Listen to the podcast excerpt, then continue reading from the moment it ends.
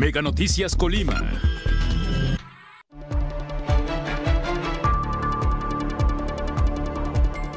Fuerte balacera en el barrio El Salatón, zona con foco rojo tras ola de violencia. Los periodos vacacionales son importantes para una óptima salud mental. A dos días de inaugurarse, se registra primer accidente en la carretera transvolcánica.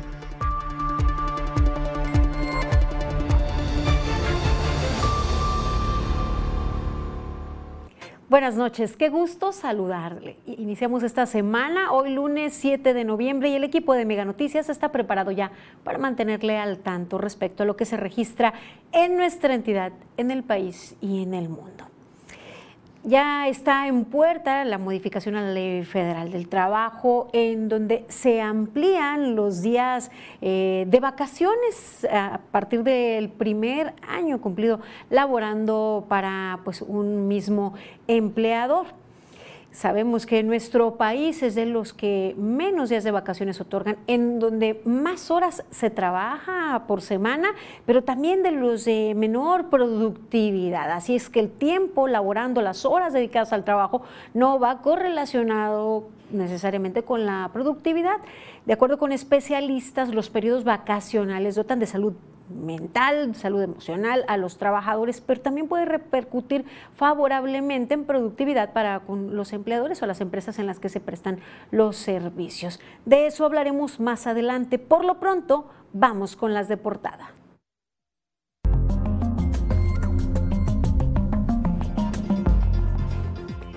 Arrancamos la semana desafortunadamente con pues información que impacta respecto pues a, a, la violencia, a los hechos que ocurren a plena luz del día, en plena vía pública. Pareciera que los fines de semana se incrementa la violencia. En Colima por lo menos tres personas son asesinadas por día. Hasta el momento se tiene registro de más de 750 homicidios dolosos y al menos 100 localizaciones de embolsados.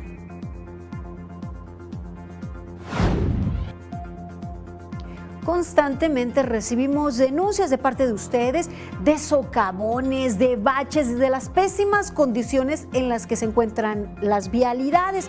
En esta ocasión mi compañero Manuel Pozos estuvo en la calle, en la avenida Javier Mina, en donde quienes transitan por la zona urgen a las autoridades la atención a pues baches en un socavón que se encuentra en esta avenida, casi esquina con Independencia. Temen que puedan ocurrir accidentes o daños vehiculares.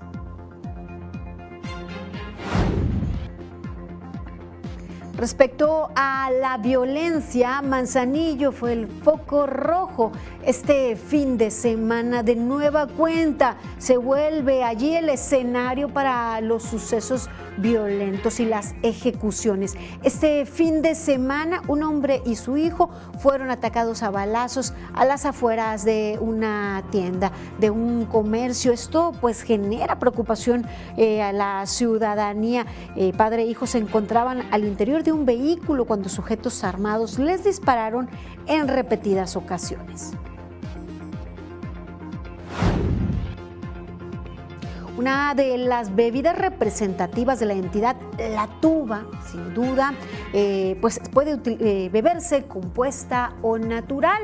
Y encontramos comúnmente a hombres que venden esta bebida, pero hoy les compartiremos la historia de Rocío, quien por tradición familiar continúa con la venta y nos habla de los ingredientes para preparar esta refrescante bebida colimota extraída de la palma. Comparte que utilizan productos naturales como manzana y pepino para adicionar a la tuba.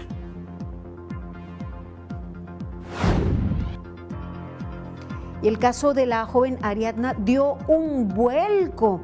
Se trata de un feminicidio, así lo señalan autoridades de la Ciudad de México, luego de que el fiscal de Morelos dijera que había muerto de una intoxicación por exceso de, alcohol.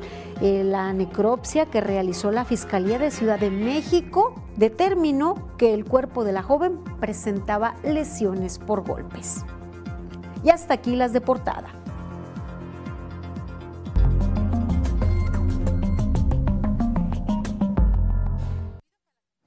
Continúan registrándose sucesos violentos, como lo decía, en vía pública, irrumpiendo en la cotidianidad de las personas que realizan sus actividades, su trabajo, como usted como yo, afectando sin duda la tranquilidad, afectando la salud mental y nuestras dinámicas de día con día. Hoy se registró una balacera, se habla pues de múltiples detonaciones, muchos fueron testigos y fue así como la reportera Ángeles Ábalos lo vivió y lo comparte con nosotros. Mi compañera Carla Solorio nos tiene los detalles.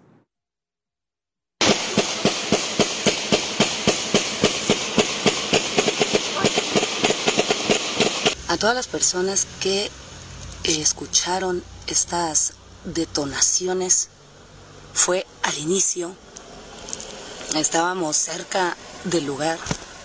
Es el Salatón. Una fuerte balacera se registró la tarde de este lunes 7 de noviembre en una de las zonas identificadas como foco rojo de la ola de violencia en la entidad. Reporteros se encontraban en el lugar, quienes tuvieron que tirarse pecho tierra. Híjole, tremendo susto se llevaron varias personas porque hubo quienes estaban caminando, quienes estaban en su vehículo. Hay mucha circulación, pues es lunes, mucha gente trabaja en esta dependencia. Esto sucedió a escasos metros de las instalaciones del C5I, el Congreso del Estado, el Supremo Tribunal de Justicia, el Colegio de Médicos y la Casa de la Cultura, exactamente en la privada Margarita Maza de Juárez, esquina con Avenida del Trabajo, en el Salatón. Minutos después se montó un fuerte operativo y de acuerdo con informes policiales, dos personas fueron detenidas. A nivel nacional, la entidad se ha posicionado con la tasa más alta en homicidios dolosos, de acuerdo al secretario ejecutivo del Sistema Nacional de Seguridad Pública. Su última estadística registró 81.08 de acuerdo con el número de víctimas por cada 100.000 habitantes. En Colima, por lo menos tres personas son asesinadas por día. Hasta el momento, se tiene el registro de más de 750 homicidios dolosos y al menos 100 embolsados. Carla Solorio, Mega Noticias. Y aunque hemos percibido que en fines de semana pues parece incrementarse la violencia, pues también así arrancan las semanas laborales para muchos con hechos de violencia, siendo pues testigos, escuchando los disparos de arma de fuego, pareciera que estamos pues en un terreno de guerra y no ha habido ninguna estrategia, si es que se están aplicando, que pueda detener esto, que eh, genere algún cambio en la disminución de estos hechos violentos, en donde, por cierto, la zona conurbada Colima, Villa de Álvarez, así como el municipio de Manzanillo, han sido foco rojo de los sucesos de violencia que se registran. Mire, el sábado un hombre fue ejecutado por la tarde en la colonia La Albarrada, en el municipio de Colima. También en el lugar, una mujer resultó herida de bala. Los hechos ocurrieron al exterior de una tienda de abarrotes ubicada sobre la calle Sóstenes Rocha, frente al jardín principal, hasta donde sujetos armados a bordo de una motocicleta dispararon contra pues, el hoyo oxiso, mientras que la mujer solo resultó lesionada por una bala. Y por la noche, un joven fue asesinado en un ataque armado. Esto se registró en la colonia Real Bugambilias, en Villa de Álvarez. De acuerdo con reportes policiales, sujetos armados llegaron a donde se encontraba la víctima para dispararle en repetidas ocasiones. Y el domingo por la mañana se informó sobre el hallazgo de un cuerpo encintado y dos narcomensajes en el Cerro de la Cruz, en el municipio de Manzanillos, donde se registró este hallazgo. Esto fue dado a conocer por personas que transitaban por la zona, se percataron pues, de la presencia del cuerpo y dieron aviso a las autoridades.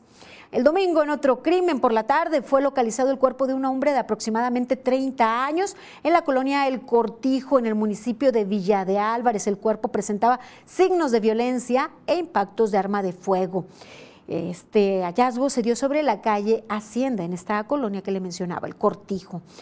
En Colima Capital, luego de un hecho violento, eh, un hombre fue herido por impactos de arma de fuego en la colonia oriental. Eh, además de este suceso que de acuerdo con informes policiales la persona se encontraba sobre la calle Comala hasta donde sujetos armados le dispararon en repetidas ocasiones y fue trasladado en código rojo. La madrugada un hombre y su hijo de seis años de edad fueron asesinados a balazos y la mujer madre del menor resultó gravemente herida. Los hechos se registraron cuando las víctimas se encontraban al interior de un vehículo sobre el Boulevard Miguel de la Madrid en Santiago, en el municipio de Manzanillo. Los reportes indican que un vehículo se les emparejó sobre la vía carretera. Los individuos dispararon en repetidas ocasiones, acabando con la vida de este menor de tan solo seis años de edad, su padre, y dejando gravemente lesionada a la mamá de este menor. Y el lunes por la tarde, un hombre de aproximadamente 24 años fue asesinado en el municipio de Tecomán, en el fraccionamiento El Limonero, sobre la calle Margaritas. Refieren que un hombre a bordo de una motocicleta llegó al lugar y disparó en repetidas ocasiones para posteriormente darse a la fuga. Además, pues del hecho de violencia que ya le referíamos que se registró en el barrio conocido como el Salatón, a unos cuantos metros del C5I. Sabemos que ese es un foco rojo que ha sido un escenario de múltiples hechos de violencia, de disparos de arma de fuego, ejecuciones, heridos y más. Y sin importar que pues a unos cuantos pasos se encuentra pues este complejo que pues al cual se le invirtieron millones y millones de pesos para que pudiese brindar seguridad, seguridad que no ha llegado para los colimenses y que siguen registrándose día con día sucesos que han terminado en una cifra mayor a 700 homicidios dolosos en este año. De hecho, miren, le actualizo eh, los homicidios que se han registrado durante el 2022. Se trata de 767 pero recuerde usted, en el mes de enero son 50 homicidios dolosos los que se registraron para pues incrementar. Luego de aquel hecho registrado en el Centro de Reinserción Social que fue pues eh, el punto de quiebre en donde se disparan los homicidios, 68 en febrero, 98 en marzo, en, eh, abril 87, en mayo 97, 72 en junio, 57 en julio, 76 en agosto, en septiembre se registraron 71, en octubre 83 y en lo que va del mes de noviembre, con corte al día de ayer, eh, se registraron pues estos hechos de violencia, estos homicidios dolosos, ocho homicidios dolosos durante el mes de noviembre, en lo que va de noviembre, con corte a, ayer. Y agréguele usted los cuerpos eh, localizados en fosas, agréguele los restos humanos localizados en fosas, eh, que no han sido pocas, que nos encontramos también en los primeros lugares en las listas negras de hallazgos de fosas clandestinas. Y no solo eso sino también en desapariciones y de eso pues se pide la colaboración y hablaré de eso más adelante. Por lo pronto, comentarles que de acuerdo con especialistas, la violencia que ocurre al interior de los hogares, que por cierto también se ha incrementado, pues se refleja en la sociedad. La educación de los padres o tutores es fundamental para prevenir la violencia. Mientras en el hogar no existan factores de riesgo, eh, esto se verá reflejado en la sociedad, o sea, en la ausencia de violencia a futuro. Y lo mismo aplica en caso de que exista violencia en el núcleo familiar. Si un niño crece en un ambiente cariñoso, respetuoso, pero con límites por sí solo, racionalmente va a identificar lo que está bien y lo que está mal. por el simple hecho de ver cómo se llevan sus padres, cómo se dirigen a él, cómo le hablan cuando hace algo indebido. Claudia Karime Mancilla Topete, psicóloga infanto-juvenil, explicó que existen diferentes tipos de crianza en los hijos. Padres autoritarios, que son inflexibles, exigentes, severos al castigar a sus hijos. Padres permisivos, dicen que sí a todo, aun cuando la conducta es inadecuada y no existen límites. Padres pasivos, dan todo, no castigan, son amorosos, no hay violencia, pero esta situación puede generar rebeldía en los, en los hijos. Padres con autoridad, cariñosos y ofrecen su apoyo a, los menores, pero al mismo tiempo establecen límites firmes para con los pequeños. En las películas, series, etcétera, mientras los protagonistas sean violentos, están dando un mensaje como él es el héroe, los demás lo reconocen, lo voltean a ver, llaman la atención y un mensaje muy claro es que deben de supervisar lo que ven sus hijos.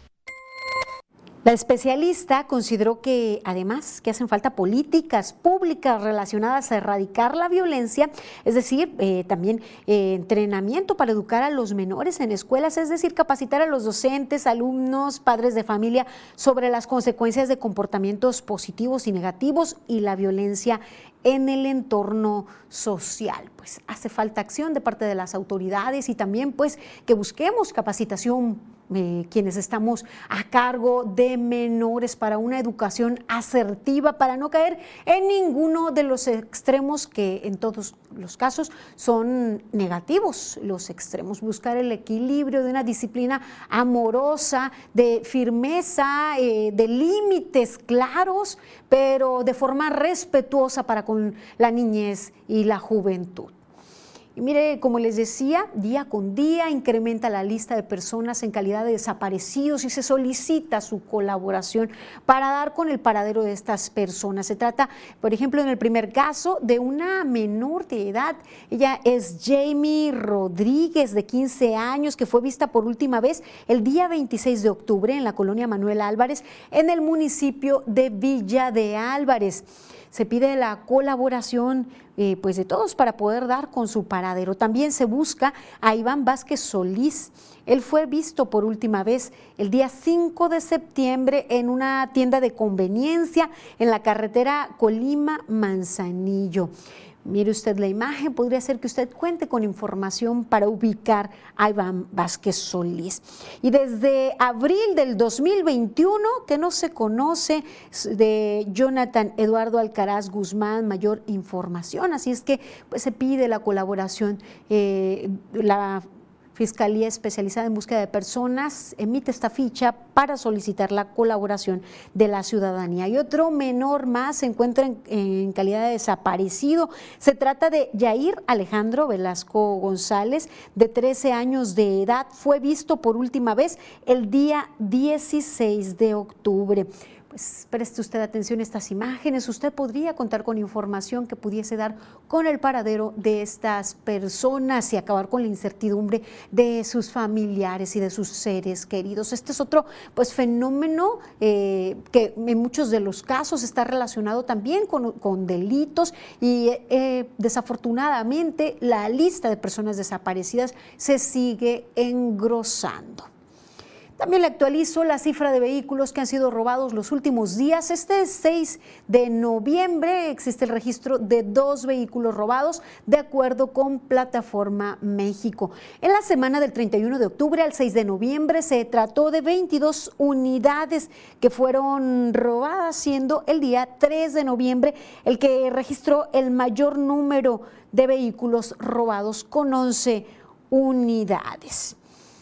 Mire, vamos ahora a nuestra sección editorial sobre la transparencia que se debe exigir a, organismos, sobre todo aquellos autónomos, aquellos que son pues elemento y pieza clave de la democracia, pero también transparencia en los resultados, aunque no sean los esperados. Vamos a nuestra sección editorial. Defendamos la democracia. Para gozar de gobernabilidad es fundamental que los actores políticos respeten las reglas, que prevalezca la transparencia en las elecciones y que haya confianza en los resultados. Sobran los ejemplos de que los discursos polarizadores, mensajes ambiguos o desconocer al árbitro y los resultados que no les favorecen genera crispación y no se puede jugar con la vida de las personas o provocar inestabilidad en los gobiernos. Por el bien de los mexicanos hay que fortalecer las instituciones, el sistema de partidos, la representación proporcional, las mayorías y las minorías. No perdamos lo avanzado. Somos testigos de que la oposición, los contrapesos y la alternancia son parte fundamental en el México de hoy.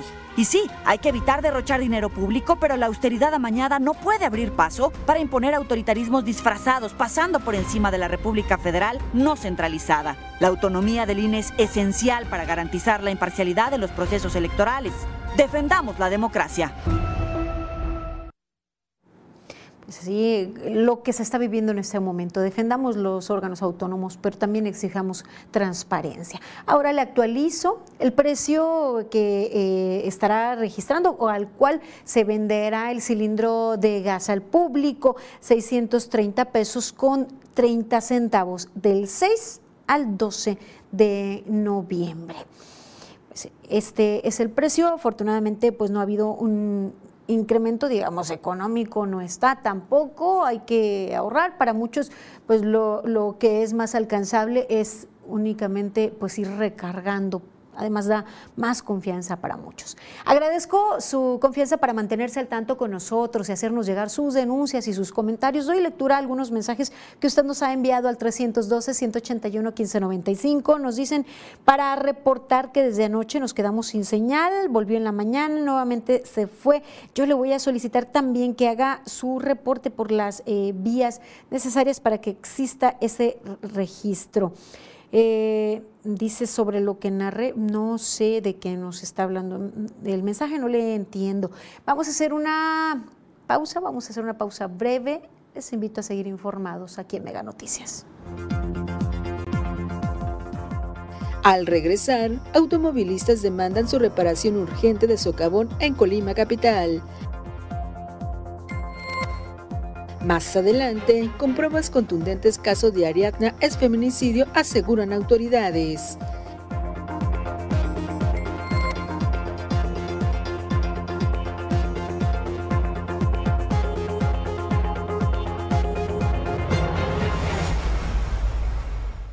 Regresamos con más información. Qué bien que continúa con nosotros. Hemos dado cuenta de las condiciones en las que se encuentran las vialidades en la zona conurbada Colima Villa de Álvarez. Mire, quienes transitan por la avenida Javier Mina exigen a las autoridades pues que atienda el tema de las condiciones en las que está esta tan importante vialidad. Mire, hay un enorme socavón en la esquina de esta avenida con la calle Independencia prácticamente en el corazón de la ciudad de Colima, demandan la reparación y urge que lo hagan antes de que se registre un accidente, porque por ahí pasan cientos de vehículos. Pues mi amigo, muy mal, porque ahí puede provocar accidentes. Pues yo no sé por qué no lo han arreglado, porque ya tiene días que está... ¿Cómo cuánto seguido pasa por aquí? Sí, pues es mi ruta. No te puedo decir exactamente cuántos días, pero ya tiene varios días. No, pues muy mal muy mal porque este, ahí le podemos caer, cualquiera de los que andamos conduciendo podemos caer en él y nos va a molar la suspensión. ¿Y accidente, un accidente? Un accidente también, para que, y nomás porque, pues, porque las autoridades no hacen caso de arreglar las cosas. De señalar que se encuentran diversos pues, cortes allí en, el asfalto, se observan cortes en el pavimento y este hueco de casi un metro de profundidad en donde, como pueden ver, alguien colocó un tubo de plástico, cinta amarilla y una palma seca para con esto advertir a quienes transitan por la zona para evitar pues la caída de algún vehículo o hasta de quienes cruzan a pie en esa esquina. Pues hacerles pues que tengan conciencia y que vengan y arreglen eso para que para, no este para evitar un accidente. Ahora en la semana estaban trabajando unos, ahí nomás se volteaban a ver, daban vueltas alrededor y no hicieron nada.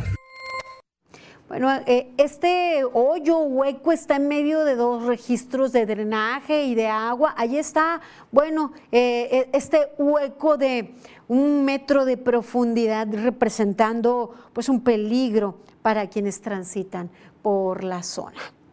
Y mire, hablamos aquí en muchas ocasiones de elefantes blancos, de pues, inversiones de infraestructura, como es el caso, por ejemplo, de, de, las casetas de policía que están abandonadas, de las casas de usos múltiples que no se les da ningún uso o no se les da esos usos múltiples y están abandonados en manos también pues, de delincuentes que, o vandalizados.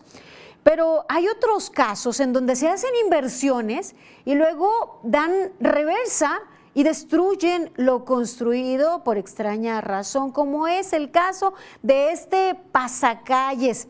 Habitantes de esa zona señalaron que duró un mes la construcción de este pasacalles sobre la calle Cafeto, casi esquina con Anacahuita de la colonia Prados del Sur.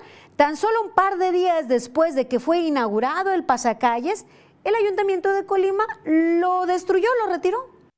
Yo lo veo con mucho agrado que estuviera la boya, porque cruza mucho niño por aquí, aquí en este jardín juegan muchos niños en la tarde, noche. Y voy entrando otra vez a mi colonia ahorita y encuentro que la máquina estaba derrumbando todo. ¿Cuál sea el motivo? No lo entiendo. Yo lo único que yo veo es que por qué se derruba algo que se acaba de hacer.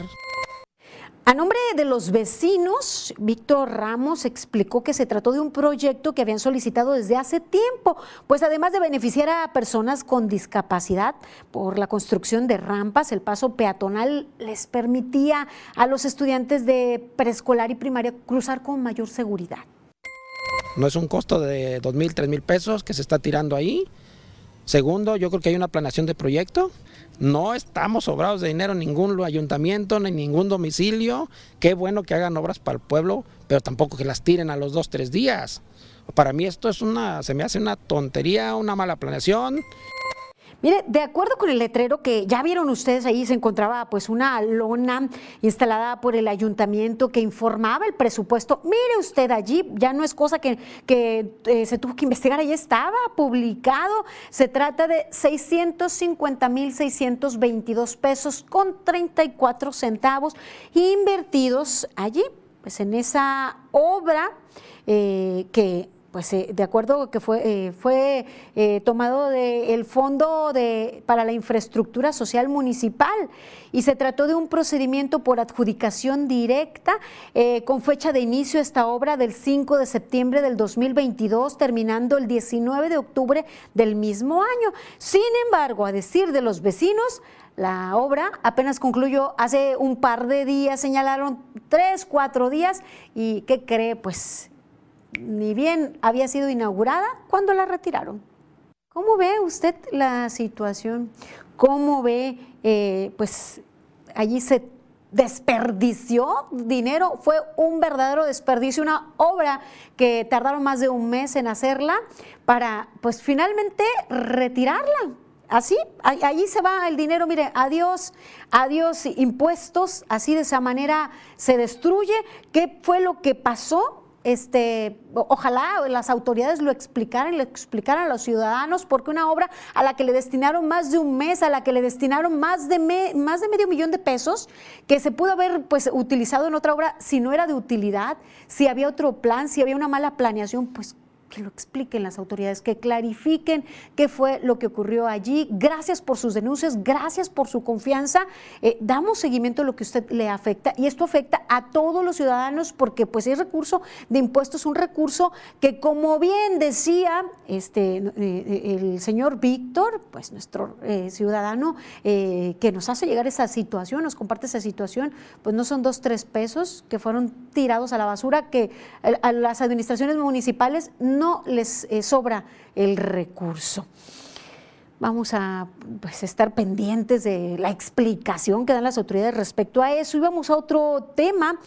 Mire, en carreteras, aquí nosotros que viajamos a Manzanillo o a Jalisco o simplemente porque les damos cuenta, sabemos que todos los días se registran incidentes, algunos mayúsculos, con pues, múltiples pérdidas, no solo económicas, sino incluso de vida las carreteras parece ser un, riesgo, sobre todo cuando se trata de esas transitadas por, eh, por transporte. Mire, eh, y nosotros pues eh, le informábamos cómo el viernes se habría abierto ya la, carretera transvolcánica. Y bueno, pues ya se registró allí el primer accidente en, en, este nuevo tramo.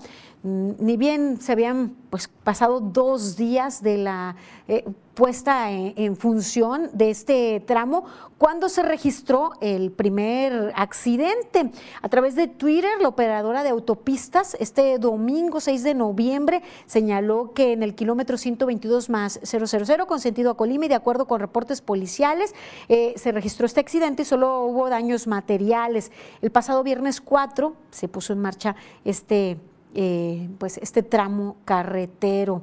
Y a través de redes se advertía ya, usuarios habían advertido sobre la confusión en los señalamientos de esta pues recién inaugurada carretera. Y cuando no son los señalamientos, cuando no es la señalética, pues son las exigencias de las empresas transportistas en donde pues quienes conducen lo hacen en jornadas extenuantes, infrahumanas y ponen en riesgo también a sí mismos y a los demás.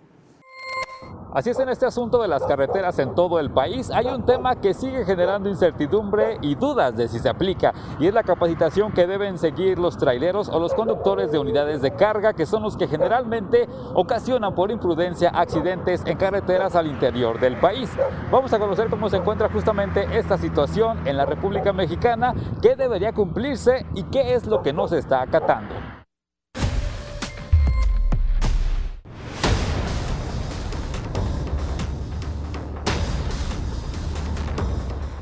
Circular por carretera implica tener un amplio sentido de responsabilidad y seguridad, pues se puede poner en riesgo a terceros. En el caso de los choferes de autotransporte federal, se considera el sector más importante de México en términos de producción, volumen y empleo. En contraparte, los empresarios piden a las autoridades estatales y federales dar mantenimiento a las carreteras. Las carreteras en muy malas condiciones, nos causan problemas, este, llantas, piedras, este, está toda la carretera deshecha. Los vehículos de autotransporte que operan en las carreteras federales deben cumplir con las normas y especificaciones técnicas establecidas en las regulaciones aplicables. De acuerdo con la Secretaría de Comunicaciones y Transportes, se requiere licencia categoría B para manejar autotransporte federal de carga y transporte privado de carga. Además, licencia categoría C para vehículos de dos o tres ejes. De igual manera, falta capacitación con inspectores de la Secretaría de Comunicaciones y Transportes a través de la Dirección General de Autotransporte Federal en cursos con la Alianza Comercial para la Seguridad del Autotransporte. Según páginas especializadas, los sueldos varían. Las jornadas son de 14 horas al día, ganando 55 pesos en promedio por hora. El nivel inicial llega a ganar 56.493 pesos al año, los de más experiencia llegan a más de 168 mil pesos. Para mejorar las condiciones, a nivel nacional se proponen leyes a favor de los conductores por su seguridad y contra el uso de drogas. El tema de la droga que se cambia dicen por droga y eso está eh, padeciendo que tengan accidentes en carreteras. Todo esto con el fin de mejorar las condiciones y evitar robos en carreteras del país o accidentes que cobren la vida de personas inocentes. Ocasionó fuerte accidente, ocasionó muertes, desacomodó familias. Fíjese lo que ocasionan estos traileros. Informó para Mega Noticias, Uriel Morales Pérez. Pues ahí está esta situación, lo que deben enfrentar los traileros, los conductores de unidades de carga y también la regulación que deberían tener. Lo cierto es que a ciencia cierta no se sabe si estos lineamientos se cumplen o qué es lo que deben cumplir los transportistas o si estos cumplen los reglamentos establecidos por la Secretaría de Comunicaciones y Transportes. En tanto no se revise exactamente qué es lo que ocurre cuando alguien eh, otorga o recibe una licencia de manejo de este tipo, Accidentes como los que hemos visto en las últimas semanas, tristemente, se seguirán generando en nuestro país. En la información, hasta este momento, regresamos al estudio. Muchas gracias. Y mire, el caso de Ariadna Fernanda eh, es otro feminicidio más en donde pues hubo negligencia por parte de la Fiscalía de Morelos. La Fiscalía y las autoridades de Ciudad de México atrajeron el caso y realizaron una necropsia y ya hay dos personas declarando por este caso. Vamos a conocer la historia. El domingo 30 de octubre, Ariadna Fernanda fue vista con vida por última vez. Estaba en compañía de amigos en un restaurante de la colonia Roma. Del restaurante se fueron al departamento de Rautel N. Al día siguiente, Ariadna fue hallada muerta en la carretera La Pera Cuautla, en Morelos. Unos ciclistas difundieron el hallazgo a través de redes sociales. Debido a que el cuerpo fue encontrado en territorio morelense, autoridades locales atrajeron el caso. La necropsia arrojó que la chica falleció por una broncoaspiración. El resultado es científico, ella tenía un nivel de alcoholemia muy muy severo y eso pues tuvo como consecuencia una broncoaspiración, entonces ella realmente murió eh, pues asfixiada. Entonces tiene algunas lesiones visibles, pero no son las que le causaron la muerte. Sin embargo, familiares y amigos no aceptaron esta versión. Advirtieron que el cuerpo tenía indicios de violencia física. Pareció tirada en la carretera Ari apareció con el vestido alzado y presentaba dos golpes en la cara y moretones en el brazo.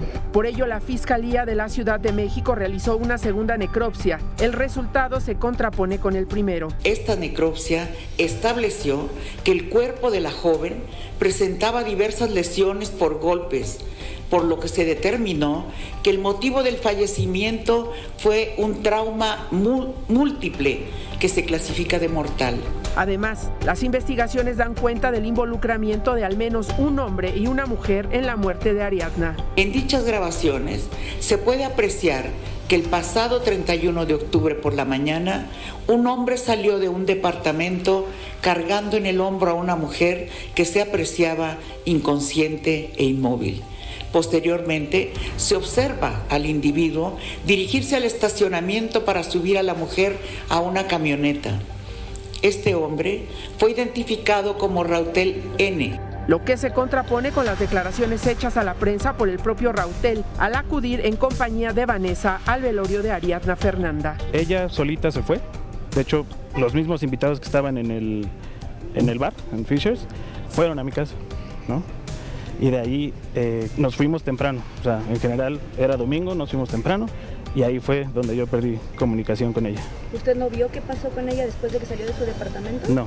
El fin de semana fue detenida Vanessa N., amiga de Ariadna y novia de Rautel. Un juez le dictó prisión preventiva oficiosa y se encuentra detenida en el penal de Santa Marta. Familiares y amigos de Ariadna Fernanda exigen justicia. Justicia, o sea, aquí es justicia y que no sea un caso más. Ya estamos hartos de que se sume una más a la lista.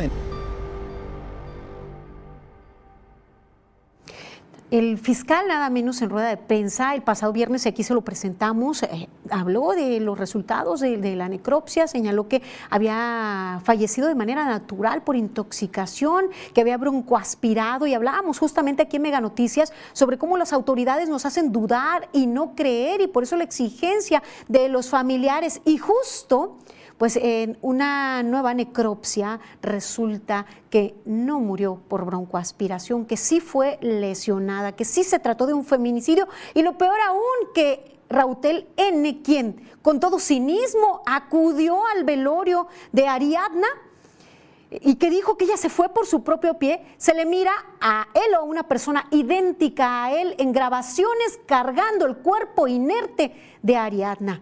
¿Cómo confiar en las autoridades? ¿Fue negligencia de parte de la Fiscalía de Morelos? ¿O hay algo más ahí? Todo el peso y hasta las últimas consecuencias. Y no es lo único. Mire, la violencia pues eh, eh, eh, aunque no la quieran ver, es una realidad y acaba con la vida de mujeres, la violencia de género y pues, las víctimas mujeres, la, lista de víctimas mujeres va creciendo. lo que ocurrió también en la alcaldía Iztapalapa, en la Ciudad de México, pues mantiene con mayor preocupación a, a las mujeres y a la ciudadanía. Fueron detenidos ya dos sujetos vinculados a la muerte del Gabriela Gómez. Falleció esta jovencita tras arrojarse de un taxi en movimiento el pasado primero de noviembre. En su cuenta de Twitter, el secretario de Seguridad Ciudadana, Omar García Harfush, aclaró que uno de los detenidos es el conductor del taxi. El otro detenido acompañaba al taxista en el momento de la detención. Ambos llevaban droga, por lo que fueron llevados ante el Ministerio Público para seguir con la investigación pues lamentable esta violencia que se ensaña con mujeres, con niñas, con niños y que pues por mucho tiempo prevalece en la impunidad ante la mirada omisa de autoridades. ¿Qué hubiese pasado, por ejemplo, si esta chica no hubiera enviado un mensaje diciendo eh, que el taxi no se detenía a sus seres queridos? ¿Qué hubiera pasado pues, si en el caso de Ariadna el dolor de los seres queridos de los padres, de sus hermanos, pues les hubiera llevado a permitir eh, que eh, las autoridades de Morelos dijeran que murió por broncoaspiración. ¿Qué hubiera pasado? Hubiera prevalecido la impunidad. Ahora solo esperamos que se siga el debido proceso para que se haga pagar con todo el peso de la ley a quienes estuvieran implicados. Y si hubo negligencia, también se debe actuar en consecuencia. seguiremos con más información. Por lo pronto hacemos una breve pausa. Le invitamos a continuar informados con nosotros y hacernos llegar sus comentarios al teléfono que aparece en pantalla. Sigan aquí en Mega Noticias. Al regresar, colimenses califican positiva la reciente reforma donde se amplía el periodo vacacional. Más adelante, desde hace cinco años, Rocío Martínez vende tuba por las calles de Villa de Álvarez.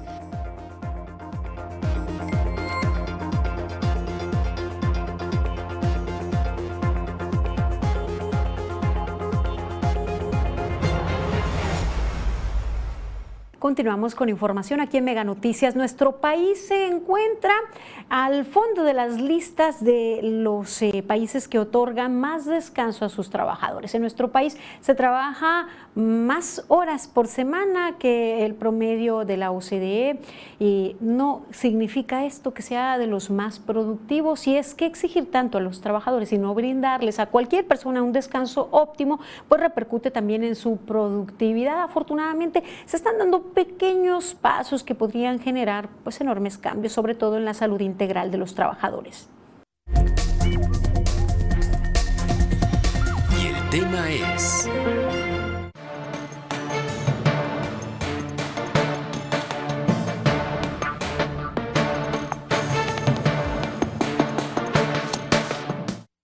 el Senado amplió el derecho de las vacaciones pagadas de 6 a 12 días a partir del primer año laboral. Con 89 votos a favor, se van a reformar los artículos 76 y 78 de la Ley Federal de Trabajo en materia de vacaciones dignas. El Instituto Mexicano para la Competitividad refiere en sus estudios que México es el país de la Organización para la Cooperación y el Desarrollo Económico donde se trabajan más horas al año y a su vez es el país menos productivo, en donde se trabajan 2.128 horas anuales, es decir, 20 24% más tiempo que el promedio de los países miembros de la organización. En la entidad colimense, la población total, de acuerdo con el INEGI, es de 731.391 habitantes, de los cuales la población en edad para trabajar son 573.761 personas, en donde su población económicamente activa es de 381.094. Derivado de estas cifras, las personas que cuentan con un trabajo en el Estado son 368.907 y asalariados se tienen registrados 200 174.582 y son 57.562 las personas que trabajan por su propia cuenta y empleadores refiere un total de 25.277. Carla Solorio, Mega Noticias. El equipo de Mega Noticias platicó con algunas personas quienes calificaron como positiva esta reforma a la Ley Federal del Trabajo que fue aprobada por el Senado de la República, en la que se amplía el periodo de vacaciones para trabajadores. Afirmaron que esto representa un incentivo que motivará a los empleados y también dejará beneficios a las empresas pues es bueno porque la verdad, este uno como trabajador pues tiene derecho a sus vacaciones y si se ampliaron pues qué mejor, ¿no? Así uno regresa de vacaciones con más actitud y pues le echa más ganas al trabajo. Muy bien, ojalá y no las, no las den de verdad. ¿Esto es benéfico para los trabajadores? Para nosotros sí, la verdad sí. No, pues sí es bueno que le den pues días más de vacaciones a los trabajadores de nuestro país. Afortunadamente yo tengo derecho pues dos semanas por año y si estoy pues contento y satisfecho que no solo yo, que los que no tenían, que ahora lo tengan. Las personas entrevistadas coincidieron que con la ampliación en el periodo de vacaciones de los trabajadores habrá más oportunidades de descansar, visitar lugares, realizar actividades para el hogar, todo con el fin de despejarse de la rutina diaria. Sería descansar un poco y ya posteriormente pues salir a las calles, allá a los ríos, a las playas y a disfrutar con la familia. Para muchas cosas, para descansar, para hacer mis cosas que no puede hacer uno cuando no está laborando y pues algo fuera. Y destacaron que además de beneficiar a los trabajadores, a las empresas también les irá mucho mejor. Pues qué bueno, nada, que piensen en el trabajador y pues también el trabajador en su momento pues va, va a recibir este fruto de la empresa pues del empeño que, que haga uno. Mire, eh, es que el descanso pues sirve o es necesario para el organismo, para el cuerpo, el esparcimiento, el tener tiempo con la familia, es sumamente necesario. Y de acuerdo con la especialista María Fernanda Pinto González, profesora de la Facultad de Psicología de la Universidad de Colima, los periodos vacacionales y descansos son importantes para mantener una óptima salud física y mental, pero también para disminuir la carga a la exposición del estrés. Explicó que entre los problemas mentales que puede ocasionar la carga laboral, se encuentra episodios de ansiedad, depresión e incluso puede afectar en la toma de decisiones y procesos de memoria. Expuestos de manera constante al estrés puede tener consecuencias para la salud, lo que pueden ser enfermedades cardíacas, puede ser también problemas del sueño, eh, hay mayor riesgo de, por ejemplo, hipertensión y también vamos a encontrar incluso que puede provocar infartos cerebrales, ¿no? Cuando es un estrés crónico. La especialista sugirió que investigaciones de la Academia Americana de Psicología y otras investigaciones sobre el comportamiento del cerebro establecen que un periodo de descanso donde las personas tengan la oportunidad de no estar en el trabajo y no pensar en el mismo tendrá efectos positivos en las personas e incluso tendrán mejor productividad. La sensación de bienestar debido a los cambios químicos que trae nuestro cerebro, esta liberación de dopamina cuando hacemos actividades que encontramos placenteras, tienen como tal eh, una puntuación más alta en la, en la satisfacción de la vida en general. Se sienten más satisfechos con su vida. Consideró atinada la propuesta de incrementar de 6 a 12 días de vacaciones a los trabajadores en su primer año en cualquier empresa. Sin embargo, consideró que también es necesario fomentar la existencia de un buen ambiente laboral en los lugares de trabajo, sueldos que permitan cubrir las necesidades básicas del empleado, entre otras acciones que inciden en el bienestar del trabajador y la productividad. Y bueno, más allá de lo que el papelito, las leyes indiquen, pues también que estas se respeten y que los empleadores otorguen los días de descanso que pues tan necesarios son para cualquier persona. Ya está con nosotros en el estudio mi compañera Rosalba Venancio. Buenas noches, Rosalba. Buenas noches, Dinora. Un gusto saludarte en este inicio de semana. Tenemos bastante información. La gobernadora realizó una gira de trabajo por Minatitlán. Ahí hay buena información para todos, beneficios sobre todo para los habitantes de, ese eh, municipio. Y también en Tecomán, pues los trabajadores no la están pasando nada bien, ya que hoy se manifestaron debido a que les deben algunas prestaciones. Veamos los detalles.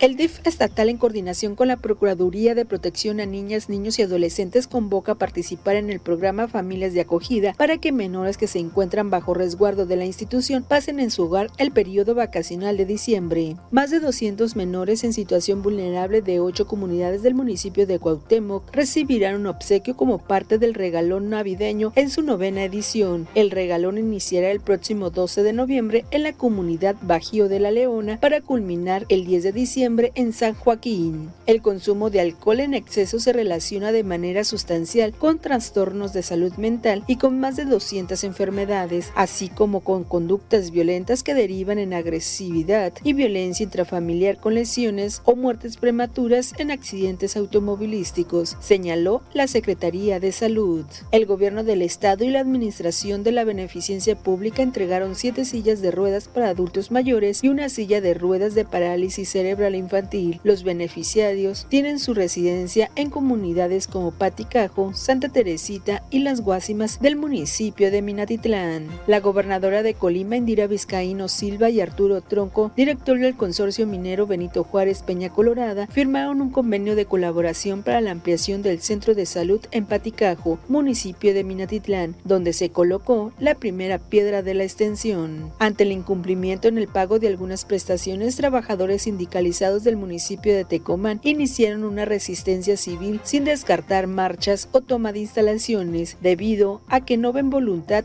para resolver el daño.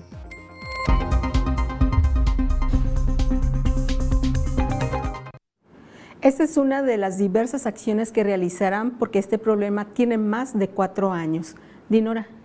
Lamentable para los trabajadores y el tema de pues, eh, los incumplimientos con los trabajadores de Tecomán es algo que se viene arrastrando desde administraciones pasadas también. Así es, y no solo también lo de Tecomán, también el gobierno del estado aquí también están sufriendo por la falta de algunos pagos que se requiere. Hace unos días platicaba con una persona y indica que pues no se les ha pagado y se mantienen en silencio por temor a, pues, eh, a sufrir alguna represalia. Así es. Gracias por la información, Rosalba. De nada, muy buenas noches. Ahora vamos a conocer las condiciones climatológicas para este martes.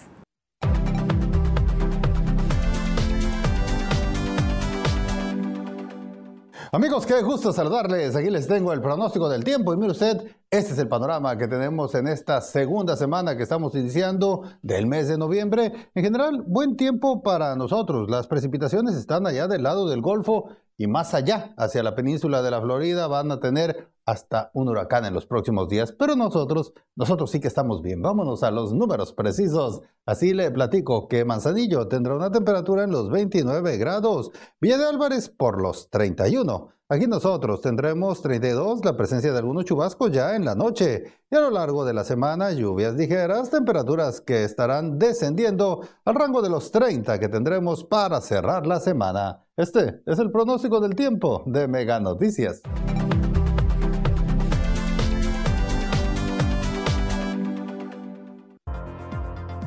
Mañana, este año fue bueno para la producción de coco, reconocen la falta de apoyos.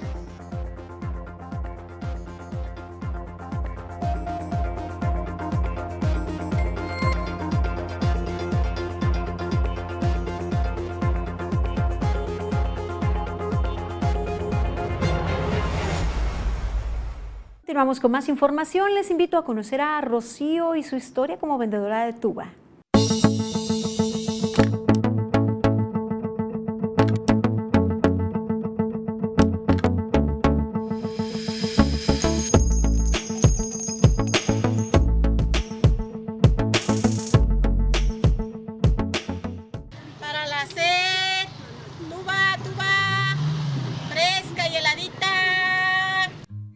Desde hace cinco años, Rocío Martínez vende tuba compuesta por las principales calles de Villa de Álvarez, oficio que de forma tradicional lo aprendió de su padre, quien fue vendedor de tuba durante 30 años.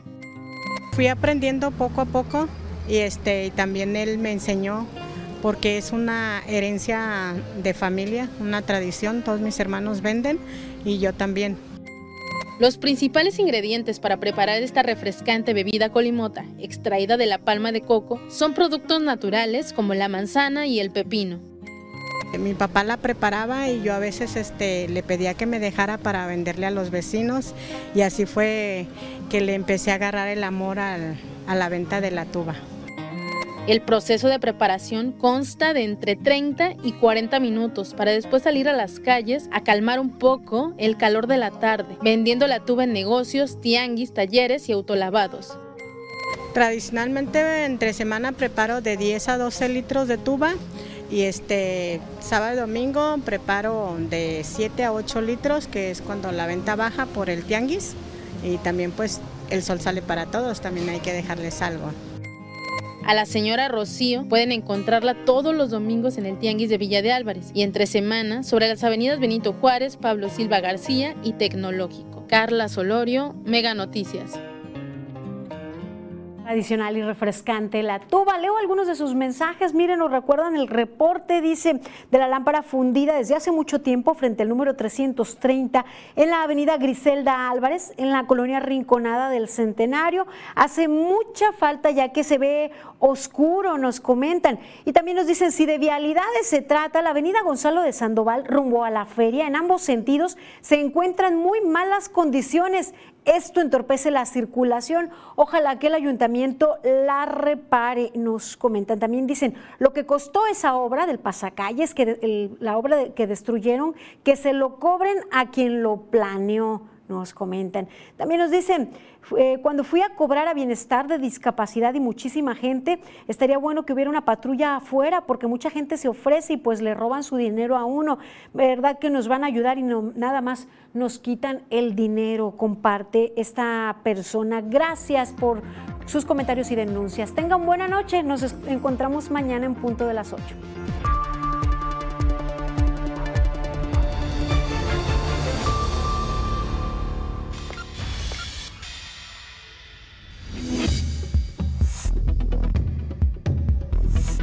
Mega Noticias Colima.